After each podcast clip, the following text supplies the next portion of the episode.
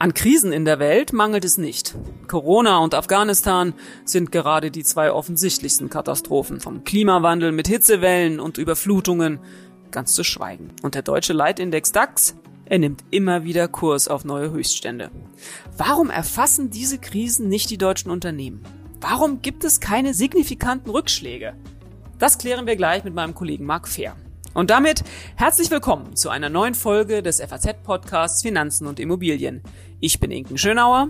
Und ich bin Maja Brankovic. Schön, dass Sie dabei sind an diesem Dienstag, den 31. August. Maja, ich finde das ja allmählich unheimlich. Um uns herum nur Katastrophen. Und wenn wir da mal bei diesem Corona-Thema bleiben, ich meine auch gerade jetzt wieder, die Inzidenzzahlen, die steigen weiter unaufhörlich und die Verunsicherung in der Bevölkerung ist ja jetzt auch so total groß. Kein Mensch weiß, ob jetzt vielleicht doch nochmal ein Lockdown kommt, auch wenn alle beteuern, es kommt keiner. Aber man müsste doch irgendwie auch meinen, dass sich das in den Unternehmen und auch an der Börse widerspiegelt. Ja, aber es tut's halt irgendwie nicht. Also wenn wir uns an den Crash im März 2020 erinnern, das ist ja jetzt eineinhalb Jahre her, als es die ersten Corona-Toten in Deutschland gab, da gab es ja wirklich an der Börse Panik. Also da haben wir ja auch geschrieben, oh mein Gott, ähm, ein weiterer Schweizer Montag, an dem der DAX acht Prozent, mehr als acht Prozent absackte. Und ähm, auch die Tage darauf waren ja echt ungemütlich. Da ging es ganz schön steil bergab. Ja, ich kann mich gut auch noch echt an diese an diese Tage da im März 2020 erinnern. Wir riefen nämlich schnell alle Asset Manager an und äh, fragten die, was die jetzt eigentlich machen und was jetzt nun auch zu tun sei, auch als Privatanleger und wie das einfach jetzt so weitergeht. Wir hatten dann einen DAX nahe der 8000er Marke und ich meine so im Rückblick äh, wirkt das fast skurril, aber wir schrieben Geschichten darüber, wie weit kann denn der DAX überhaupt fallen und könnten wir uns sogar theoretisch, kann ich mich gut an die Geschichte von Christian Sie Siedenbiedel erinnern, können wir uns sogar mal irgendwann der Nulllinie nähern. Mhm. Und die Crash-Propheten, die fühlten sich alle maximal bestätigt, äh, krochen aus ihren Löchern, twitterten und instagramten ohne Ende. Äh, ich hab's doch immer gesagt. Ja. Und nach ein paar Tagen war der Spuk wieder vorbei. Ja, und inzwischen hat ja der DAX schon ähm, die 16er, 16.000er Marke übersprungen. Und auch wenn man es immer wieder sieht, dass es keine Rücksetzer gibt. Ja, man muss einfach den Eindruck haben, die Stimmung ist auf jeden Fall sensationell und vermutlich auch besser als die Lage. Ja, und es reiben sich ja auch alle echt verwundert die Augen. Und ja, wir haben ja auch schon so eine große Diskussion darüber, wann platzt welche Blase. Ne? Sind es irgendwie vielleicht die Immobilien, die das alles jetzt auch wieder ins, ins Wanken bringen? So richtig weiß man es nicht, aber man kann es eben auch nicht so richtig glauben. Warum ist die Stimmung an den Märkten so gut? Ja, aber Stichwort Lage, was ich gerade gesagt habe, wie ist denn die Lage? Ist sie denn ist sie denn wirklich so, dass man sich Sorgen machen muss? Ja, das ist echt äh, ganz interessant, denn es gibt so viele Unternehmen im DAX, aber auch sonst in, in der Börsenlandschaft, denen geht es letztlich sogar viel besser als vor der Krise. Und da spreche ich jetzt mal gleich mit Marc Fair darüber. Der hat sich mit diesem Thema vor allem in der letzten Woche mal genauer beschäftigt. Marc, mit Delivery Hero hat ja in der vergangenen Woche der letzte DAX-Konzern Quartalszahlen vorgelegt. Erzähl doch mal, wie sind die Zahlen denn da ausgefallen? Ja, das war ziemlich spektakulär. Jetzt hat zwar Delivery Hero tiefrot einen Gewinn gemacht, also äh, kein Gewinn, sondern ein Verlust, ja, aufs Halbjahr gesehen sogar mehr als eine Milliarde. Das ist schwindelerregend. Aber die gute Nachricht äh, für die Anleger von Delivery Hero, das Unternehmen hat ein immenses Wachstum hingelegt. Allein im zweiten Quartal mehr als 160 Prozent den Umsatz gesteigert. Und äh, das ist etwas, was man im DAX nur ganz selten eigentlich gar nicht beobachten kann, weil da ja lauter reife Unternehmen drin sind, die ihre Märkte eigentlich schon erobert haben. Und da ist bei einigen Anlegern wirklich die Hoffnung aufgekommen, dass sich da jetzt mal ein wirklicher Wachstumswert im DAX etablieren kann. Äh, bei Wirecard ist das ja ziemlich schief gegangen. Und äh, ja, äh, das Spiel geht weiter und, und jetzt ist Delivery Hero eben der, der Hoffnungswert. Natürlich ist das auch kein einfaches Unternehmen mit vielen, äh, mit vielen Nachteilen, aber das mischt den DAX so ein bisschen auf. Ja? Also vielleicht auch ein Vorgeschmack, was dann kommt, wenn HelloFresh vielleicht in den DAX aufsteigt, in den erweiterten oder Zalando, das sind ja auch alles Unternehmen, die so ein Plattformmodell betreiben, was sehr schnell wachsen kann. Und das wäre mal was Neues im DAX. Ja, das ist äh, sowieso ja auch eine spannende Diskussion. Da können wir ja auch noch mal eine Sendung äh, oder eine Folge allein zu machen. Diese Zusammensetzung des DAXes haben wir ja jetzt auch in der Zeitung äh, groß gehabt. Ich finde ja auch spannend die Geschichte, die du dazu gemacht hast, zu den sprudelnden Gewinnen von den DAX-Unternehmen. Der Delivery Hero haben wir gerade schon äh, besprochen. Ist das nicht total irre, dass es so viele Unternehmen gibt, die diese Krise, vor allem diese Corona-Krise, offenbar nichts anhaben kann? Woran liegt es denn da? Woran liegt das eigentlich? Ja, äh, Delivery Hero ist ja wirklich dann Ausreißer mit dem großen Verlust. Die anderen, insgesamt haben die DAX-Unternehmen so viel Gewinn gemacht wie noch nie zuvor, also auch mehr Gewinn als vor der Corona-Krise. Ja, das liegt zu einem großen Teil natürlich daran, dass wir äh, sehr viel Glück gehabt haben. Äh, Glück gehabt, äh, im, im Spätsommer letzten Jahres äh, gab es erste erfolgreiche Impfstofftests. Ja, das ist eigentlich der Trigger gewesen, zu sagen, es gibt wieder Hoffnung. Ähm, so sehr die medizinische Wirkung der neuen Impfstoffe noch umstritten ist. Aber eins darf man nicht vergessen, die haben uns einen massiven psychologischen Vorteil verschafft. Das hat man an der Börse äh, sehr deutlich sehen können. Nachdem die ersten BioNTech-Tests erfolgreich waren, da ging es mit der Börse aufwärts und das gipfelte dann äh, ja mit den jetzigen Quartalszahlen in dem DAX-Höchststand von über 16.000 Punkten.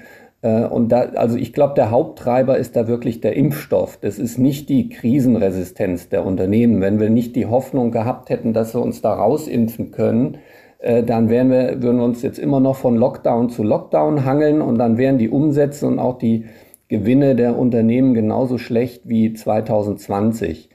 Also das kommt sehr stark von außen, die Hoffnung, ja. Und das, dadurch hat die Nachfrage wieder angezogen und das, äh, das gibt den, das verschafft den Unternehmen die guten Zahlen. Wenn wir da mal auf den DAX in, in seiner Gesamtheit gucken und da so ein bisschen auf die Branchen vielleicht auch runterbrechen, lassen sich denn da alle Unternehmen über einen Kamm scheren oder kann man eben ganz klar sagen, klar, sowas wie Delivery Hero, eben das Liefern von Essen, das hat natürlich das Wachstum jetzt in dieser Krise natürlich auch total äh, beschleunigt. Jetzt haben wir ja auch Automobilhersteller im DAX, sind die alle so, also die haben ja alle offensichtlich Gewinn plus gemacht und stehen alle irgendwie ganz gut da. Kann man das nach Branchen aber trotzdem so ein bisschen unterscheiden oder einfach alle gleich gut? Ich glaube, man kann schon äh, so Cluster bilden. Wir haben ja in der Corona-Krise gesehen, da gab es die Unterscheidung zwischen den Krisengewinnern und den Krisenverlierern. Also im DAX nicht ganz so deutlich, weil man da nicht so viele äh, digitale Geschäftsmodelle hatte. Aber eine ähnliche Entwicklung, glaube ich, äh, gibt es jetzt, und zwar zwischen Inflationsgewinnern und Inflationsverlierern. Im, Im, DAX, glaube ich, haben wir sehr viele Unternehmen, die starke Marken haben und eine starke Position am Markt. Die können von steigenden Preisen schon profitieren, weil sie an ihre Kunden überwälzen können. Ja, Daimler geht dazu über, die knappen Chips nur noch in den teuren Modellen einzubauen, ja, und weil da die Marge so schön hoch ist, ähm, da kann man gewinnen.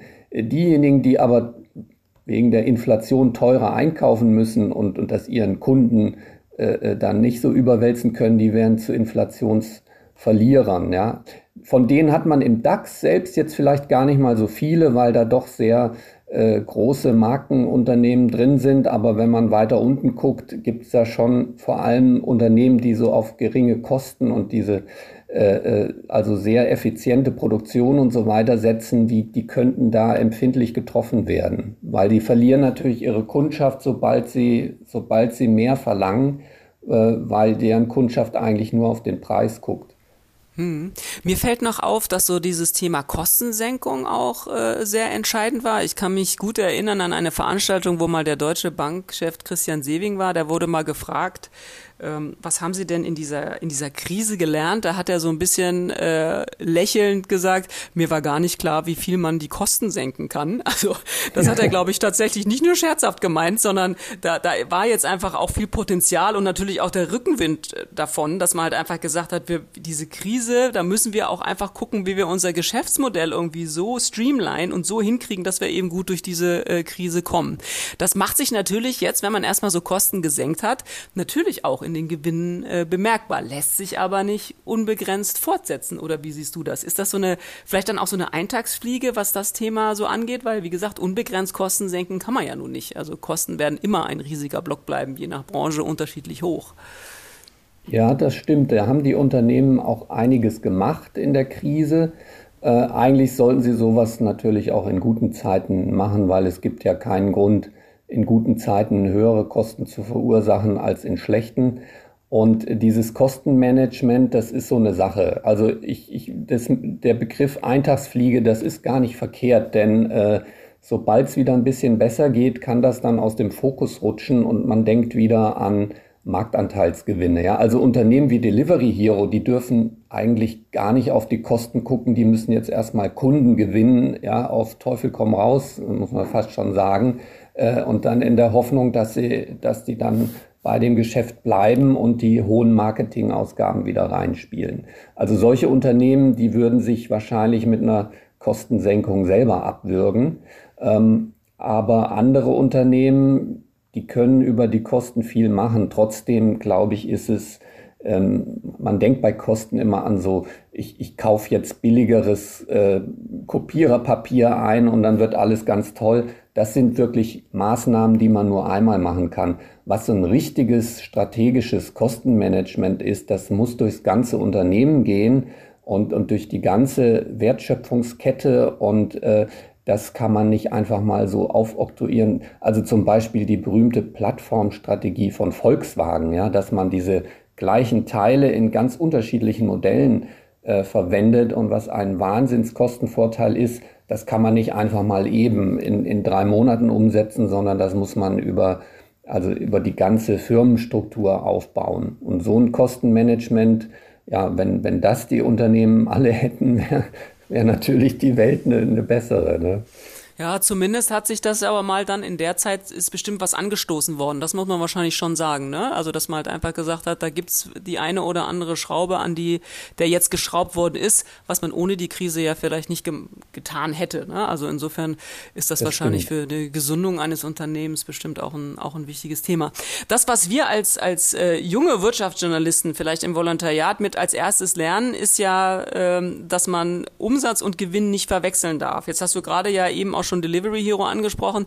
Unheimliches äh, Umsatzwachstum, aber schreiben halt eben einfach keine Gewinne. Wie ist es denn eigentlich, das ist vorhin ja schon so ein bisschen angedeutet, sonst so im DAX? Da sprechen wir schon aber davon, dass das, das was am Ende übrig bleibt, also die Gewinne, die sind auch, haben auch ordentlich gesprudelt oder sind gesprudelt. Ne? Also wir reden hier nicht nur von Umsatzwachstum und von Hoffnungswerten in der Zukunft, sondern das ist schon, ist schon knallhart das, was unterm Strich übrig bleibt, oder? Das ist richtig, ja. Also da ist über den gesamten DAX ist tatsächlich so viel hängen geblieben an Gewinn wie noch nie. Also auch da haben wir einen Rekordstand. Und äh, ja, das hat zu tun mit den Kostensenkungen und äh, mit der Fähigkeit oder der Möglichkeit, höhere Preise zu verlangen, weil die Nachfrage eben aufgrund der, ja, der, der Hoffnung auf, auf einen Aufschwung ist die Nachfrage so stark gestiegen, dass, äh, ja, dass die Unternehmen sich das erlauben konnten, höhere Preise zu verlangen. Hm. Wir hören ja immer viel von Kurzarbeit auch in, in diesen Tagen, das dann teilweise auch nochmal ver verlängert wird. Ist denn das teilweise auch so von Unternehmen genutzt werden, um vielleicht Belegschaft abzubauen, auch so im Zuge dieser Krise? Also weil wir da nochmal über Kosten sprechen. Hast du den Eindruck, das ist so ein, war auch nochmal so ein Einfallstor für das Thema? Ja, ähm, es gibt ja große Stellenabbauprogramme, auch im DAX. Ähm, und auch, ja, wenn man zum Beispiel auf die Banken guckt, äh, da, wird, da wird Personal abgebaut, aber nicht erst seit der, seit der Corona-Krise. Ähm, Delivery Hero war übrigens der King, ja, beim Aufbau von Mitarbeitern 60 Prozent mehr im zweiten Quartal. Also die wachsen auch bei der Belegschaft. Die deutsche Börse hat zugekauft und hat deshalb ihre Belegschaft ja immerhin um die Hälfte aufgestockt. Ähm, und äh, ja, dann gibt es so ein Mittelfeld von, von Unternehmen, die so ein bisschen hier mal jemanden eingestellt haben, da mal was abgebaut haben. Ähm, es ist äh, mit, mit dem Zusammenhang zur Kurzarbeit, den kann ich jetzt noch nicht erkennen. Eigentlich soll ja die Kurzarbeit das verhindern, ja, dass man die Mitarbeiter entlassen muss und dann teuer wieder einstellen. Also sie soll ja, äh, ja in, in, so, in so kurzen Krisen soll sie ja, äh, soll sie ja sowas verhindern. Aber das müsste man sich tatsächlich mal angucken, ja, inwieweit Kurzarbeit äh, so ein Warnzeichen ist. Achtung, da wird bald Personal abgebaut. Wenn das so wäre, dann ähm, müsste man eigentlich sagen, dann wäre die Kurzarbeit da auch missbräuchlich genutzt worden, ja, um, um irgendwie nochmal ein Unternehmen drei Wochen länger am Leben zu halten, als es, als es ohnehin äh, es geschafft hätte, das, wär, das ist natürlich nicht Sinn der Kurzarbeit. Also da muss man wirklich mal, da müsste man wirklich mal in die Details gucken. Das ist eine interessante Frage, äh, wie, da, wie das, ob das wirklich so wirkt, wie, wie es, äh, wie der Gesetzgeber sich das gedacht hat. Ja.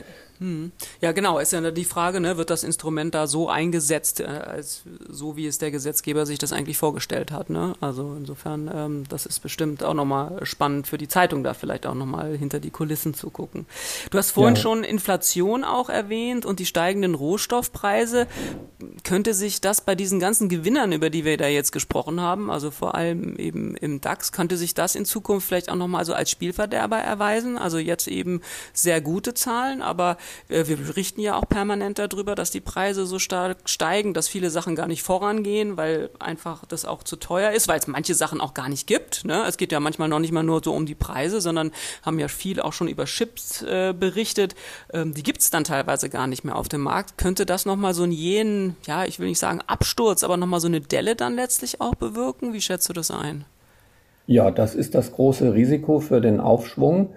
Aber wie gesagt, ähm, es gibt Unternehmen, die davon profitieren können und dann gibt es Unternehmen, die davon stärker negativ betroffen sein werden. Ja? Also wenn sie, wenn sie zwischen einem mächtigen Zulieferer sitzen, wie zum Beispiel in der Stahlbranche und, und lauter äh, lauter Abnehmer haben, die auf den Preis gucken bei ihren Produkten, dann, zahlen, dann kaufen sie teuer ein und äh, ja, verkaufen, verkaufen billig. Das ist dann natürlich eine, eine schlechte Position. Und im Sweet Spot sind halt diejenigen, die ja, ihre Zulieferer im Griff haben oder auch alternative Quellen auftun können äh, und trotzdem, trotzdem hohe Preise fürs Endprodukt verlangen können. Also an, an der Stelle wird sich, wird sich das zwischen Gewinnern und Verlierern ja, äh, trennen, das Feld, glaube ich.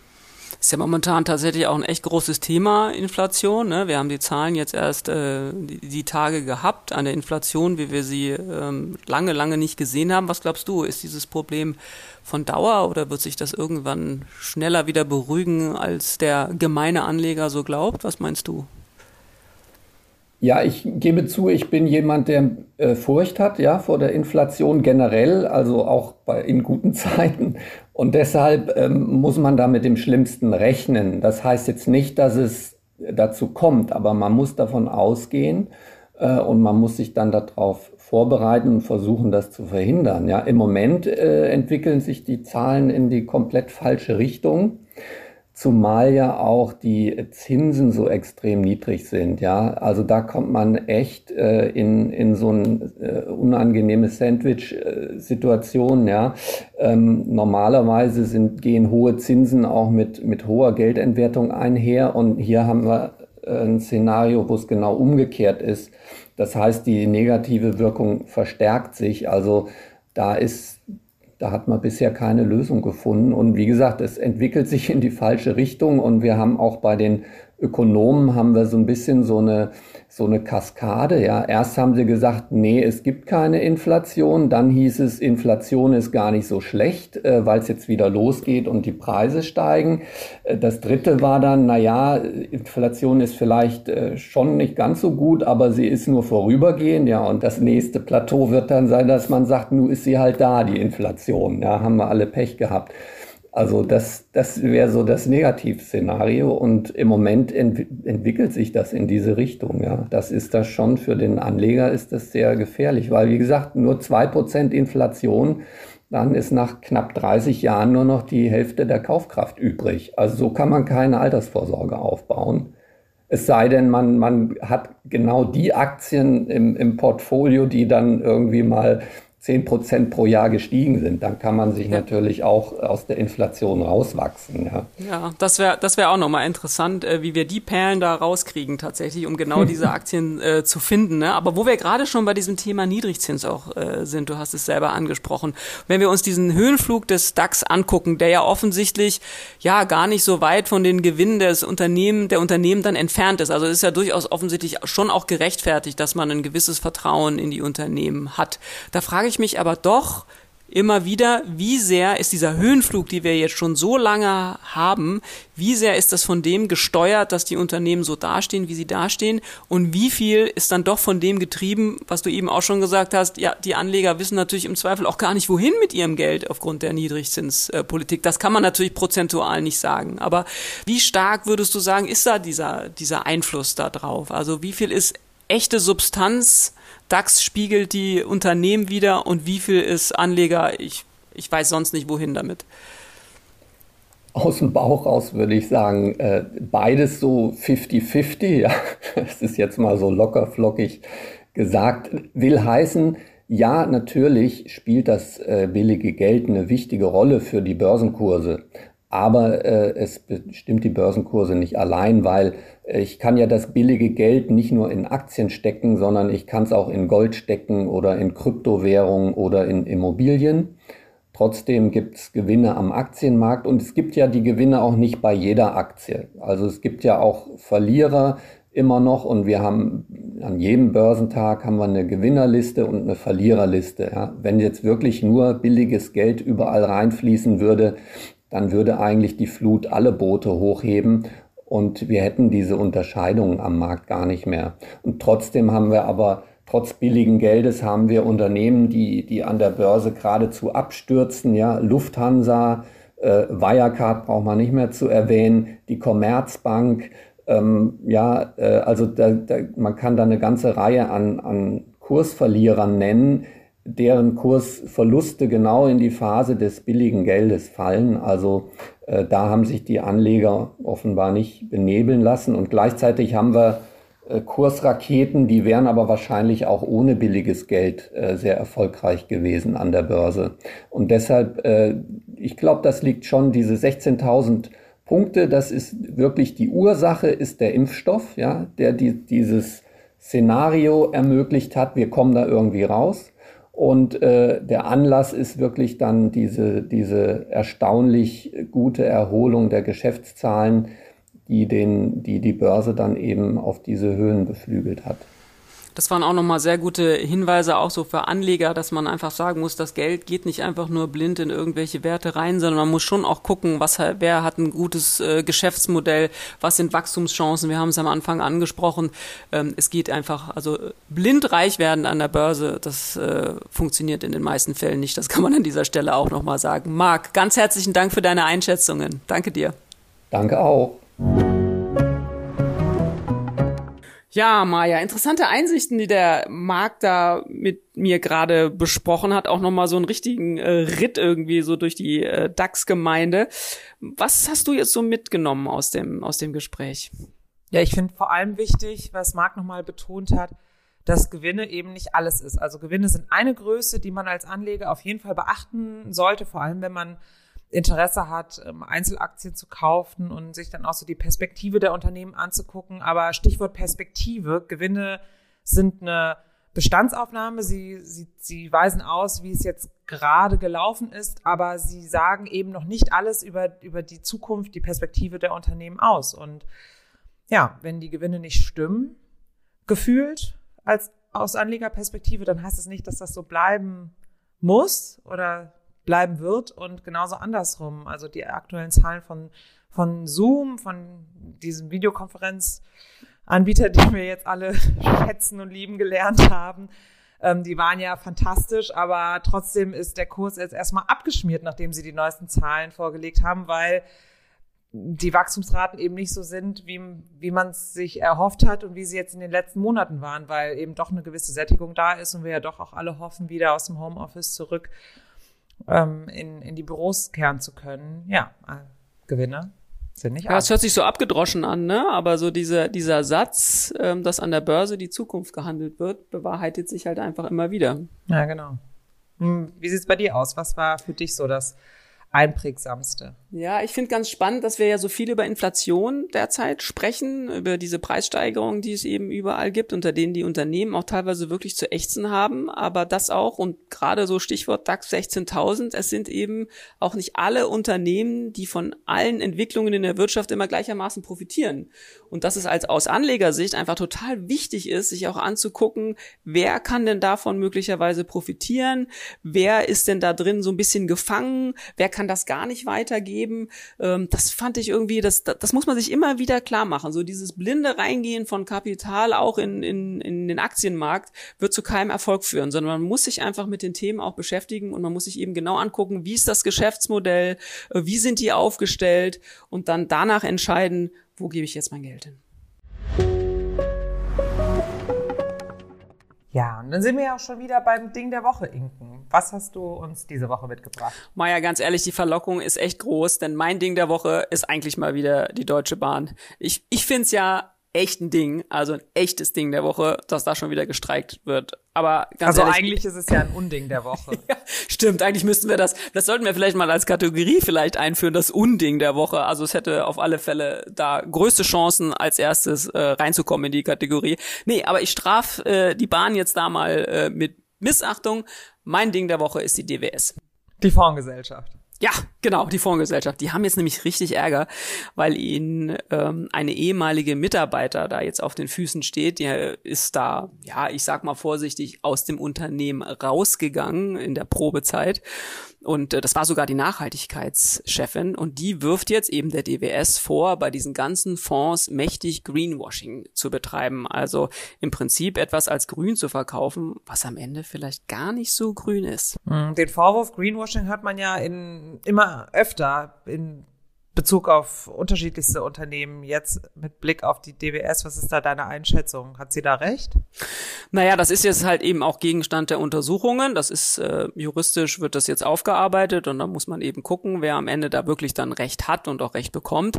Ich finde es aber spannend, dass genau diese Debatte eben auch bei der DBS den Finger in die Wunde legt. Dieses gesamte Nachhaltigkeitsthema, das hatten wir ja hier im Podcast auch schon manchmal, das ist so ein Hype und die Nachfrage nach Produkten in diesem Bereich ist einfach gigantisch, dass die Anbieter da schon gar nicht mehr nachkommen.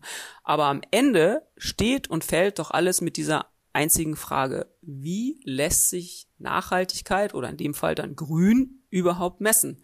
Und die Debatte um die DBS, aber überhaupt um dieses Thema wird jetzt einfach noch mal viel lauter, vor allem dann, wenn es da um so ein, ja, so ein bisschen so ein dodgy Fall irgendwie geht. Also selbst wenn am Ende rauskommt, äh, alles tutti paletti, aber diese Debatte wird befeuert. Und ganz ehrlich, das finde ich gut.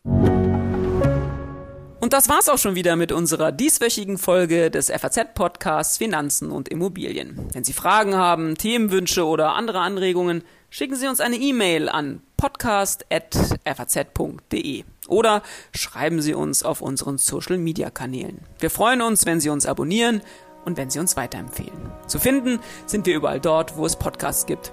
Tschüss, bis nächste Woche. Alles Gute und machen Sie was aus Ihrem Geld.